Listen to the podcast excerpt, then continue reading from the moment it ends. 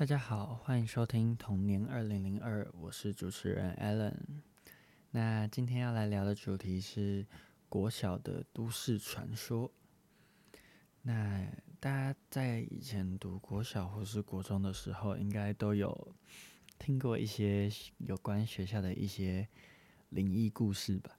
就是 学长姐传下来的，这样一个接着一个。那今天我就要来跟大家分享一下我在国小的时候，还有国中的时候，嗯、可能本身自己听过的，跟一些从朋友那边听来的一些国小都市传说。好，那我来跟大家分享第一个大象溜滑梯，这个是从我那时候在安庆班的时候的同学说的。那那时候他说，在他们国小里有一座大象溜滑梯。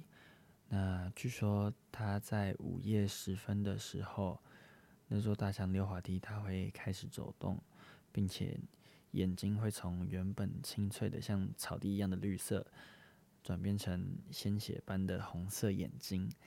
那会散发着肃杀之气，这样。而且在经过月光的照射下，因为晚上嘛，就能够看到他从眼睛流下来的血泪。那会有这样的谣传，是从学长姐那里听来的，就 就是一届这样传一届。然后据说当时是有一位女同学，然后因为跟爸妈吵架，然后在半夜的时候跑出去，但因为大半夜嘛。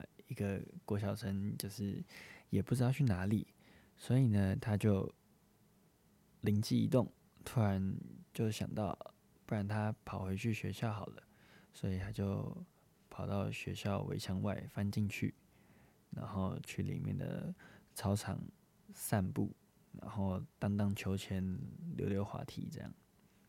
那他在那个时候荡一荡的时候，突然听到。旁边的水池发出了一阵阵的婴儿哭声，就是水池，就是那种以前国小不是都会有那种生态池嘛，就一个一个这样子的。然后他也不知道是哪里来的胆子，那个时候就这样一个人跑过去池塘那边看，但他都没有看到任何一个人，就是他想从里面捞，看有没有。人可能小婴儿被丢在里面这样，然后他最后还是没有发现任何的踪迹这样。那直到他放弃从里面捞出个什么东西的时候，他准备转身离开之时，他从湖面的倒影看到了本该在秋千旁的大象溜滑梯，而这个大象溜滑梯。正用诡异的红色眼睛死死的从背后盯着他。那这个时候，女同学瑟瑟发抖，就是很紧张嘛，就是大象六滑梯突然在后面盯着自己。那那只大象在盯着他之后，就说了一句话，但他说的什么，没有人知道。在那句话讲完之后，那个女同学就不见了。从那之后，就再也没有人看过那个女同学了。而学校也为了不造成大家的恐慌，所以把消息压下来了。而之后就时不时的有人说看到大象的眼睛在动，也有人说听到大象说话的声音。虽然没有人这么说，但大家都默认那个女孩至今可能都还被封印在大象的溜滑梯里面。所以才会有人看到大象流下血泪啊！也有另外一个版本是说，大象吃掉了那个女孩，然后骨头埋在大象的溜滑梯正下方，所以警察才会找不到。哇，这个版本就比较 血腥一点。那对于那个时候的我，国小的时候听完。整个都毛骨悚然，而且鸡皮疙瘩一直狂冒。那那个时候就会有很多小孩想要组队一起去看那只大象是否真的会动啊？什么什么，很多人就会约晚上啊十点 去国小附近绕绕。但当然那个时候大家都还小，所以家长基本上不太可能让小孩出去。那所以这就是第一个故事。这个是在新北市的某一间国小。那那个时候。这个故事基本上没有人不知道。那个时候虽然不是我的国小，是我在安心班的同学他们读的国小，但那个时候就是没有人不知道这一件事，而且就是一个大家都知道的公开的秘密这样子。那有一部分的人听完就是很 很害怕，就是可能再也不敢去。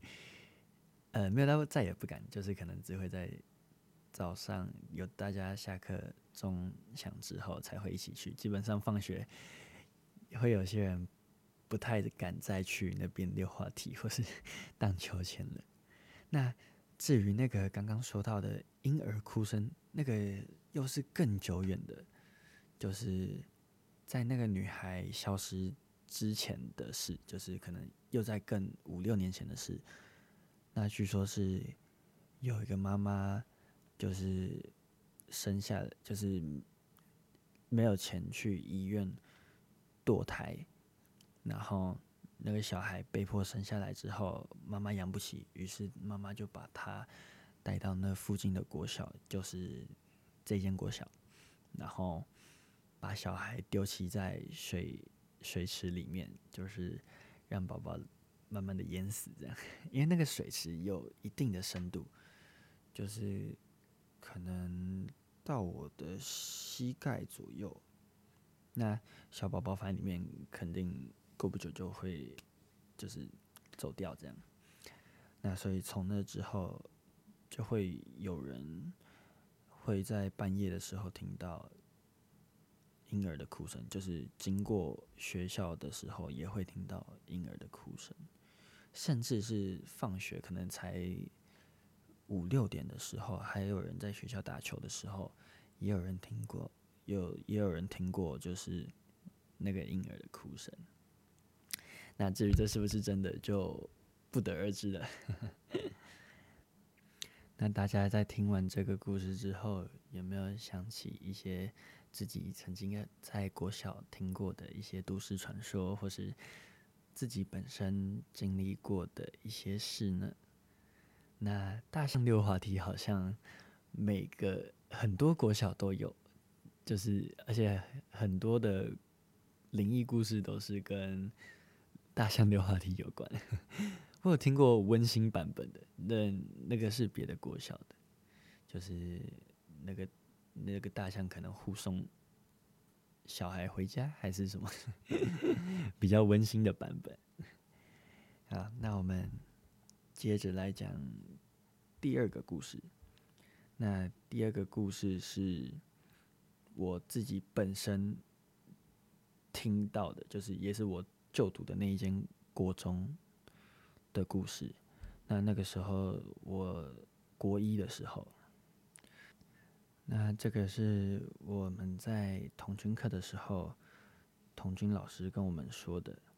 那我就读的是新北市的某某国中。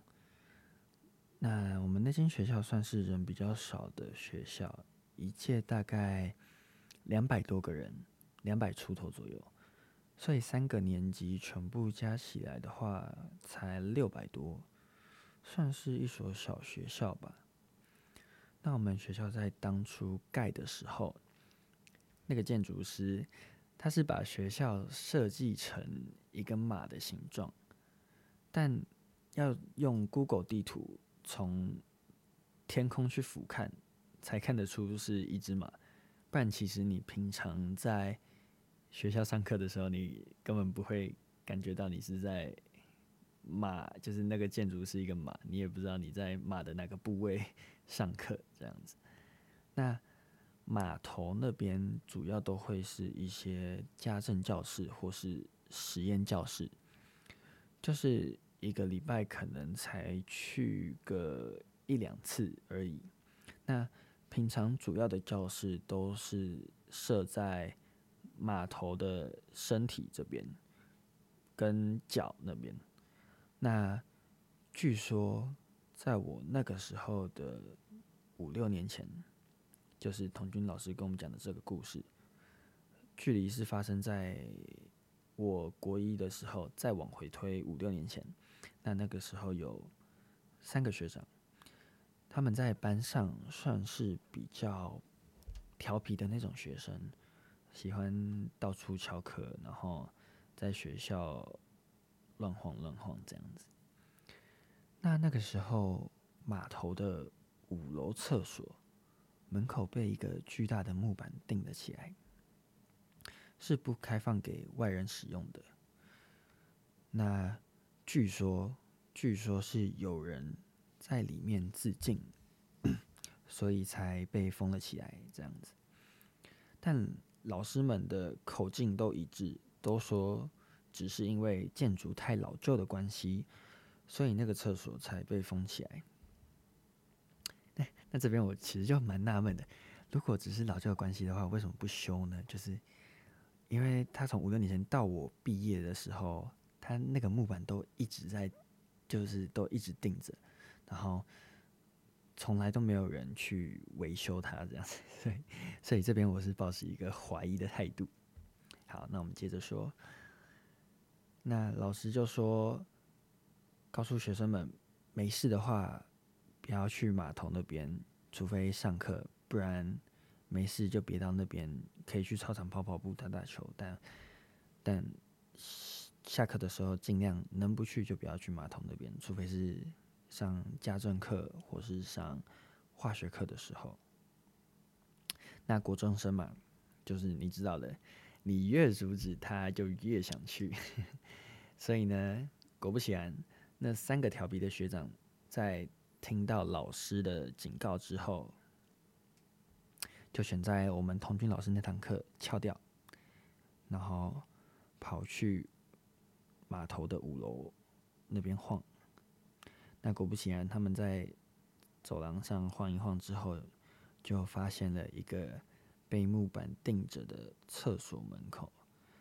他他们想试图进去，但是进不去，就是找不到可以钻进去的地方，因为他那间窗户也被封死了，然后用的是雾化玻璃，所以你从外面是。看不到里面的，那就只剩入口。那入口就是被木板钉住这样子。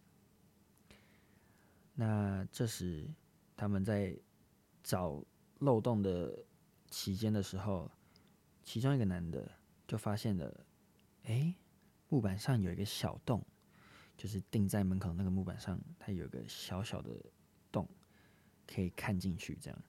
那于是。在好奇心的作祟下，那个男生就把眼睛凑过去看，同时旁边的另外两个人都在等着他的好消息。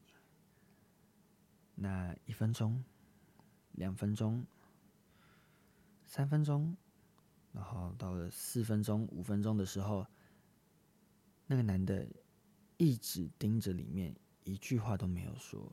就在这五分钟的期间内，他就。死死的盯着里面，那一动也不动，没有任何动作，也没有任何一句话。那可能一开始旁边两个人都没发现，但到了四五分钟左右之后，两个人发觉有一点奇怪，于是就叫了那个男生的名字。那一声两声，始终都得不到回应。于是这两个人就上前拉了他一下，就说：“哎，你干嘛？”叫你都不会理哦，啊，所以有没有看到什么啦？在这句话说完的同时，那个盯着里面看的那个男生呢，就顺着他们拉的方向往后倒地，全身开始抽搐，双眼翻白眼，而且口吐白沫，就是倒在地上这样抽搐。看到这个景象的时候，那两个人完全被吓傻了，他们就愣在原地。直到他们反应过来之后，就立刻冲去找老师求救。那过没多久后，就听到了救护车的声音从远方开进去学校门口。那那堂童军课也被迫改成自习了。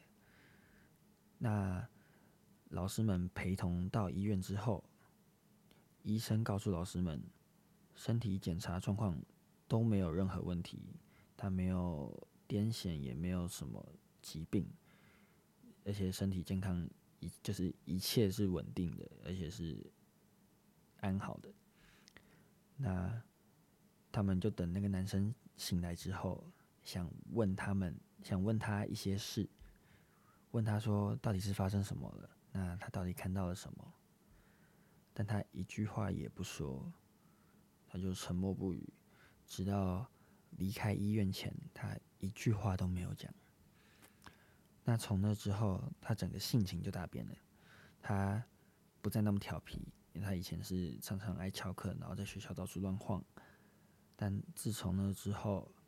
他就连下课都乖乖的坐在位置上，不吵不闹，也不太爱讲话，还是会讲话，但是就是没那么频繁，也不再那么的调皮，就是整个像换了一个人格这样子。那就这样一直到毕业，很多人都猜测他应该是看到了自尽的那个女生，那。真相到底是什么呢？我们至今还是无从得知。那这个故事就到这里了。但其实从我我自从我毕业之后，过过了一年，我们学校就整个大整修了，就是我们的码头，我们学校整栋建筑，整只码全部都拆掉，然后全部重新建。现在就变得比较新了，是不是？学校总是在学生们毕业之后才会又更更新，然后更豪华。我们学校学校现在看起来很像什么贵族的私立学校，从外观上来看呢，他们连制服都改成那种学院风，非常的豪华。那那个木板其实我也有看过，就是。因为那个时候听完童军老师讲后，就大家好奇心嘛，大家组团组一组，就一起去五龙那边看。那也真的有看到，就是那个木板，但是没有看到上面所谓的洞，就是那个木板蛮实的。然后不知道是不是，就是自从那之后，可能他们换了一个木板，还是他们把洞填起来，又或者只是。童军老师拿来 吓唬我们这种国中生，让你不要不要一直翘课，或者不要到处乱跑这样子。那其实那个时候听完了，也是因为国中生嘛，国一的时候很容易被骗，也不能说被骗，就是很容易就相信这种，比较不会去怀疑。但那个时候老师他们也都有说。就他们除了说建筑老旧以外，也都有说码头那一带比较阴，就是阴气比较重。那至于我们学校，就是那边为什么会阴气比较重？据说是我们学校在盖之前，它是一个刑场，就是以前关押死刑犯的地方。然后断头台在那个。码头那边的，所以那边的阴气、阴魂会比较重，这样子，据说是这样的啊。但好像蛮多学校，国中、国小可能好像以前都是那种，就是可能刑场或是或是埋大体的地方，这样子，应该很多国中、国小都是这样。那。据说，是后来为什么都在这边盖学校，是因为学生的阳气比较重，能够盖过去那种阴气，所以大家后来都会在刑场或是嗯牧场那边去盖成学校这样子。而且据说还有一个原因，是因为价钱很便宜，那种那种地的价格很便宜，所以学校都会选择在。那边去盖，这样子。好，那这就是今天的第二个故事。不知道大家听完有没有回想起一些国中、国小的回忆呢？那那个时候有很多啦，有很多版本，因为大家都是传来传去的，嗯，学长学姐传给学弟妹，然后我们再传给下一届。那经过大家的口中，或是经过老师的口中之后，那那个故事都会有稍稍的不一样。那 可能从原版是这样，到后面就 完全是变了一个故事了。但那个时候算是一种国中国小的回忆吧，就是听着可怕，然后所以大家很常会组队一起回家。嗯，听起来其实蛮蛮 蛮惬意的，就是 因为大家听了灵异故事之后，所以大家就结伴找找好朋友一起这样子回家，这样。现在想起来，其实觉得蛮好笑的，但又觉得以前的大家其实蛮可爱的，这样会因为会因为听这些。灵异的都市传说之后，然后连看 我有的时候会那个时候回去的时候会连澡都不敢洗，就是哦会不敢闭着眼睛洗头，因为很怕你闭着眼睛之后，然后那个贞子可能突然就从你的你的头上面这样子摸下来，或者你可能一睁开眼你就看到什么嗯、什么东西突然出现在你的眼前这样。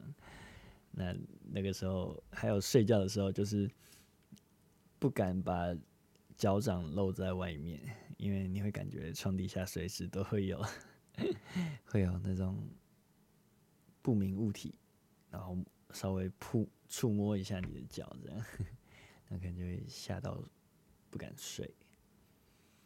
那今天的故事就分享到这里啦，不知道大家有没有？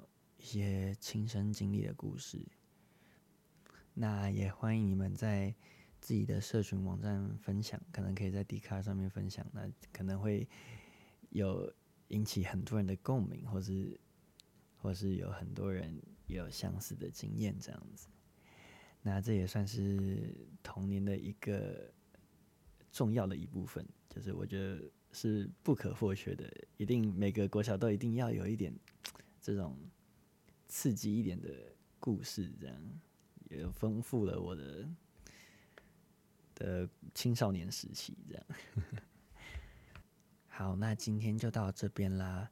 我是主持人 Alan，那我们下次见，拜拜。